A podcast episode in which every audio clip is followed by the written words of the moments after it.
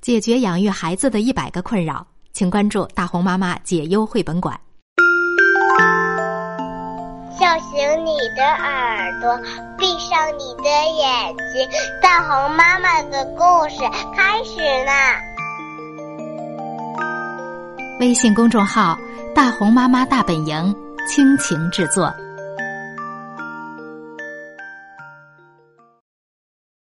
这不是一本图画书，这里有一本书，我来翻翻看。嗯，嗯，嗯，咦，这本书里怎么只有文字没有图画呢？我最爱的图画都跑到哪里去了？这。不是一本图画书，这本书没有图画，太不好玩了。哼，哼，嗯，好吧，我不该这么对你，对不起，小叔。有一只小虫子跑过来问：“这是什么？”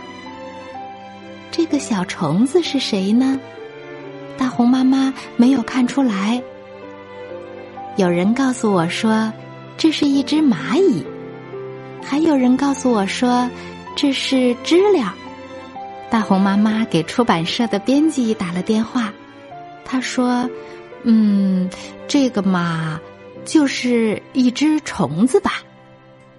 你手里有这个绘本吗？你看出来这个小虫子到底是谁了吗？如果看出来了，告诉大红妈妈好吗？”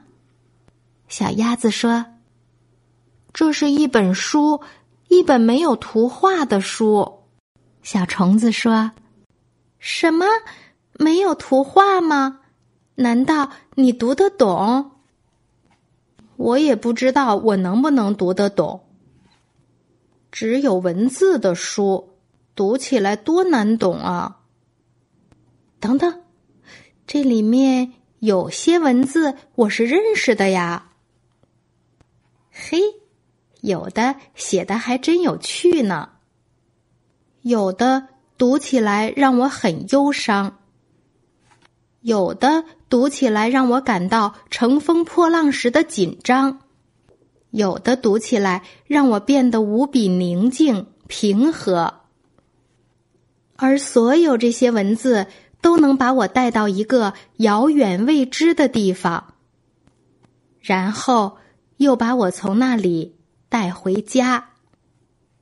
文字会永远永远的陪伴着我，无论我在什么地方。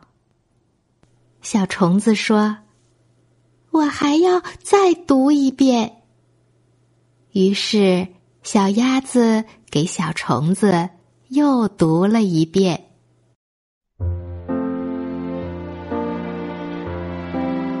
刚才这个故事叫《这不是一本图画书》，下面的话是说给妈妈听的。作家梅子涵说：“从前的图画和故事，后来的故事和文字，这两种书都是那么好，都要阅读。我们就算走了一个完整的渐次过程，他就会学着做另外一种捧起了。”捧起另外一种书，路就往前延伸去，坡也就朝上，走得远，走得高，这毕竟很符合生命的向往。这不是一本图画书的作者是意大利塞尔乔欧卢兹耶，翻译梅思凡，由河北少年儿童出版社出版。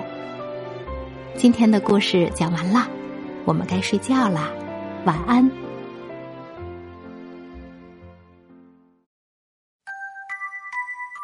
红妈妈解忧绘本馆在喜马拉雅已经上线了。大红妈妈和各位专家一起解决家长养育孩子当中遇到的一百个困扰。如果感兴趣的话，欢迎您搜索“大红妈妈解忧绘本馆”。